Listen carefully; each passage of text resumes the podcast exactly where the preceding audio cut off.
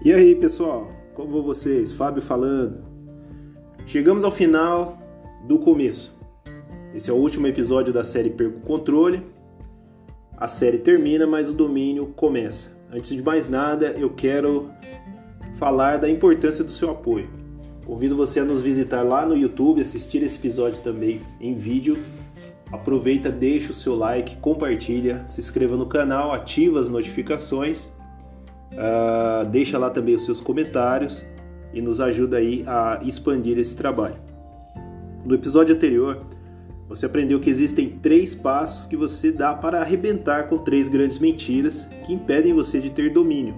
Hoje eu vou te falar que mentiras são essas e mais. Hoje a gente termina essa série prontos para um novo nível, por uma simples razão. O domínio foi ativado para não desligar mais. A maior, a mais e mais segura prisão já criada não é feita de tijolos ou grades, mas de mentiras, e você não é jogado lá dentro. A maioria das pessoas entra por conta e fica nela. Então vamos lá.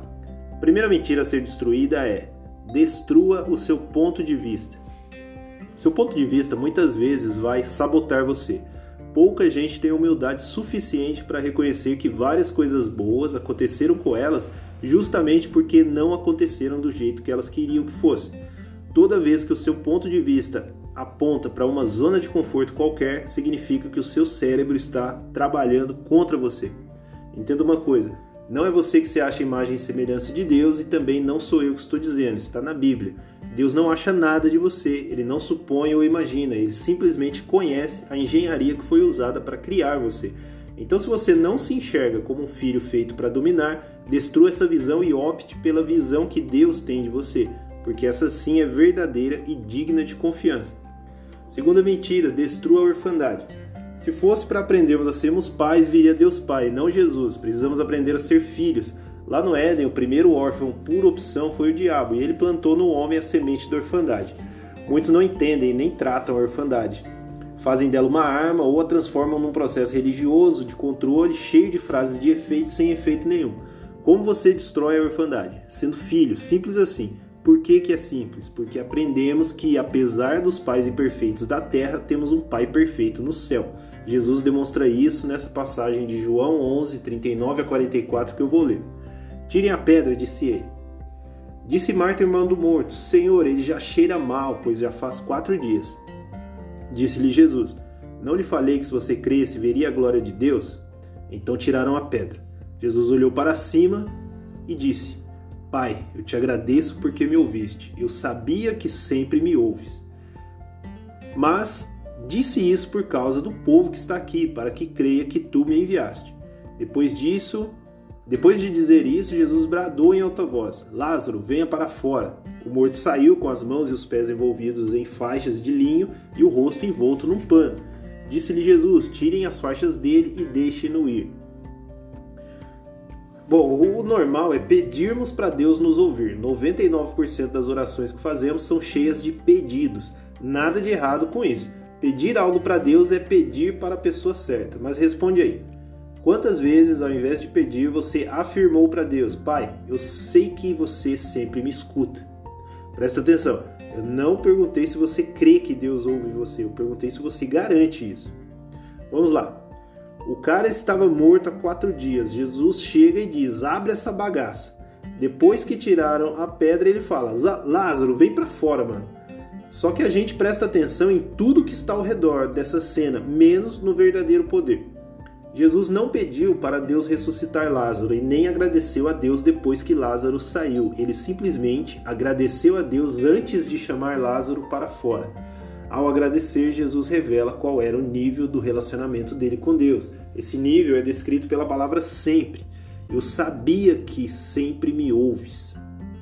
Quando Deus me escuta, ou melhor, é uma pergunta: quando Deus me escuta? Quando Deus me vê? Quantas vezes ele presta atenção em mim? E quantas vezes eu posso contar com ele? Para todas essas perguntas, a resposta é sempre. Deus está on o tempo todo. O sempre é a predisposição de Deus. O saber disso deve ser a nossa pré-condição. Quando Deus atende os nossos pedidos e responde às nossas orações, nossa gratidão vira uma mistura de surpresa com vergonha. Surpresa ao notar que Deus não é surdo, nem cego, nem foi dar uma volta. Surpresa porque ele fez de maneira personalizada e vergonha porque sabemos que não merecemos. Vivemos é, num sistema que investe pesado para nos manter ocupados a vida toda com todo tipo de coisa. Veja, seus desejos, suas dores, suas ambições, suas preocupações, suas alegrias e tristezas, tudo é usado para manter você sob controle. Assim não sobra tempo para você descobrir quem você realmente é. Esse sistema vai dizer a você que Deus não existe, ou que ele é uma estátua, ou uma energia, ou um bicho esquisito, ou que ele não é ele, ou que eles são vários, e por aí vai. E para quê? Para que você não descubra que você é a imagem e semelhança do Criador, feito para dominar a Terra. Quando eu digo isso, parece que o foco está em você, mas não está. O foco está sempre em Deus. Até o diabo foca mais em Deus do que em você. Porque é, se ele conseguir impedir você de ativar a sua identidade de filho do rei, você nunca irá reinar, e é isso que ele quer. Se você insistir em saber quem Deus é, você vai descobrir quem você é nele. Só que esse sistema vai usar tudo que tiver por perto, inclusive igrejas, para te apresentar um Deus que não serve para você. E por que não serve?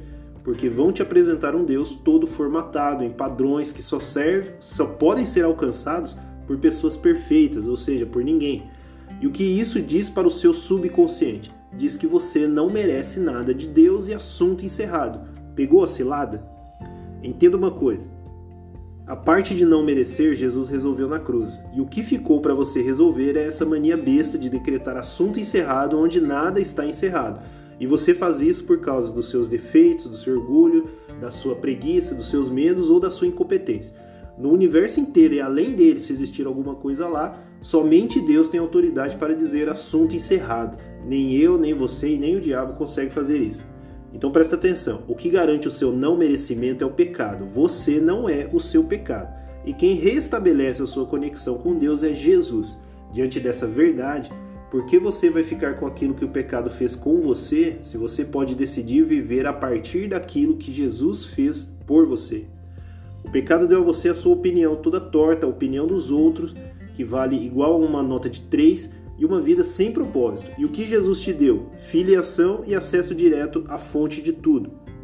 Jesus agradece antes do milagre porque a disponibilidade de Deus para ele era medida pela palavra sempre. Não é se Deus vai ouvir ou se Deus vai fazer. Jesus sabia que Deus sempre o escutava e ponto final. E aqui sim, o ponto final vem de quem tem autoridade para dá-lo. Tanto que Jesus cancela o ponto final dado pela morte sobre a vida de Lázaro. Jesus ensina que o filho confia no Pai. Deus não pode ser convencido, ele deve ser chamado para entrar em ação. Quando Deus entra em ação, não fica evidente o caráter do Pai, mas o caráter dos filhos que o chamaram. Quando meus filhos me pedem qualquer coisa, um brinquedo, por exemplo, nem sempre atendê-los será o melhor para eles. E quando eles me pedem e ganham, não é porque me convenceram que aquele brinquedo é importante. Rola olhos brilhantes, carinha de anjo, até uma tromba de elefante. Mas a razão verdadeira é que quando meus filhos me pedem qualquer coisa, eles estão me lembrando que eu sou o pai deles e, o, e os filhos confiam no pai. Inúmeras vezes irei falhar como pai, mas Jesus me ensina que eu não preciso falhar como filho, e isso ensina aos meus filhos que, no céu, a perfeita paternidade é garantida, como está escrito em Mateus 7,11. Se vocês, apesar de serem maus, sabem dar boas coisas aos seus filhos, quanto mais o Pai de vocês, que está nos céus, dará coisas boas aos que lhe pedirem. Antes de destruir a terceira mentira, se você ainda não acessou o YouTube e deixou lá os seus comentários, o seu like, compartilhou, faz isso agora. A terceira mentira, destrua as impossibilidades. Temos aqui outra coisa que não faz sentido. Existem mensagens, pregações e canções que fazem essa afirmação: o Deus do impossível. Pode haver um Deus de algo que não existe? Romanos 4,17 diz que Deus traz à existência o que não existe, ou seja, primeiro ele faz existir. Com as impossibilidades, a conversa é outra. Deus não age sobre as impossibilidades, porque quando elas se aproximam de Deus, se tornam arroz com feijão café com leite, pão com manteiga ou qualquer outra coisa básica. Jesus disse isso em Lucas 1,37 e Lucas 18,27. Ou seja, Jesus não está dizendo que Deus consegue resolver problemas, ele está dizendo que o ponto de vista de Deus é outro e justamente por isso devemos cancelar o nosso. Você já reparou que sempre nos deparamos com coisas impossíveis, mas nunca com pessoas impossíveis, deve ser porque para Deus coisas são coisas e nenhuma delas está acima dos filhos que ele fez para dominar as coisas. Para o Deus que preparou a eternidade para os seus filhos, a maior tragédia do universo é uma pessoa nascer e morrer sem saber que possuía um Pai no céu, sem conhecer Jesus e sem ter desfrutado da presença do Espírito Santo. Tirando isso, todo o resto de coisas boas ou terríveis que se possa viver são passageiras. Compreender isso não é fácil nem indolor. Algumas batalhas são dolorosas, com perdas, lamentos e sequelas, levam embora inclusive pessoas amadas. A morte de Jesus na cruz revela que essa dor é conhecida por Deus e isso tem a ver conosco. Mas a ressurreição de Cristo revela que Deus decidiu passar por aflições para que você e eu também possamos vencê-las e isso tem a ver com Ele. Essa é a chave que abre a cela que nos prende no materialismo da terra. Compreender isso não aponta apenas para superar perdas, mas aponta ainda mais para acessar regiões conhecidas como milagres, em que são pouco acessadas por nós devido à nossa falta de domínio. Jesus demonstrou que aquilo que chamamos de impossível é algo desconhecido para Deus, e diante disso, Deus responde tornando o inimaginável totalmente acessível. Destrua essas três mentiras, destrua o seu ponto de vista, a orfandade e as impossibilidades. Falamos muito de domínio, mas como eu faço para perder o controle? Você perde o controle da sua vida quando decide fazer dela um domínio de Deus. Como se faz isso? Aceitando Jesus na sua vida e tornando-se filho, como também está escrito. Contudo, aos que o receberam, aos que, aos que creram em seu nome, deu-lhes o direito de se tornarem filhos de Deus. João 1,12. Depois disso, ouça o Espírito Santo antes de tomar decisões, Muita gente diz que não escuta, não vê e nem sente a presença de Deus. Para essas pessoas, esse lance de ouvir a voz do Espírito Santo é loucura. Presta atenção. Para falar com você, o Criador de todas as coisas tem à disposição simplesmente todas as coisas. Deus sempre está disponível para quem abre a boca, o coração e a mente para falar com Ele. Só que sair desse buraco chamado terra é com você. Você não sai da terra com os pés, você sai com a mente, a sua mente acessa o céu e então comanda os seus passos para um novo nível. Em uma relação de intimidade com Deus, o único que não tem reservas é Deus, então destrua as suas. Alguns vão dizer: Poxa, Fábio, eu pensei que essa série ia falar de coisas é, mais práticas. Só que o tempo todo o assunto aponta para Deus. E é aí que eu te falo. Você vive no mundo criado por Deus. A única chance dessa aventura chamada vida dar certo é com Ele. Dar certo consiste em viver com propósito, e propósito significa fazer dessa passagem breve pela Terra algo que dure mais do que apenas os anos que durar a sua vida. Chamam isso de deixar um legado. A relação entre Deus e as coisas práticas é a seguinte: sem Deus, todas as coisas práticas se tornam coisas impossíveis e eu não quero convencer você de nada sobre Deus. Quem tem que fazer isso por você é você mesmo. Meu papel aqui é só jogar a semente. Se essa terra aqui, ó, o seu coração, for fértil, isso vai dar fruto de 100 para 1. Mas se for terra seca ou pedra, não tem problema. As pedras são excelentes espectadoras de tudo que está ao redor delas crescendo e dando fruto, enquanto elas continuam sendo pedras. Pega essa.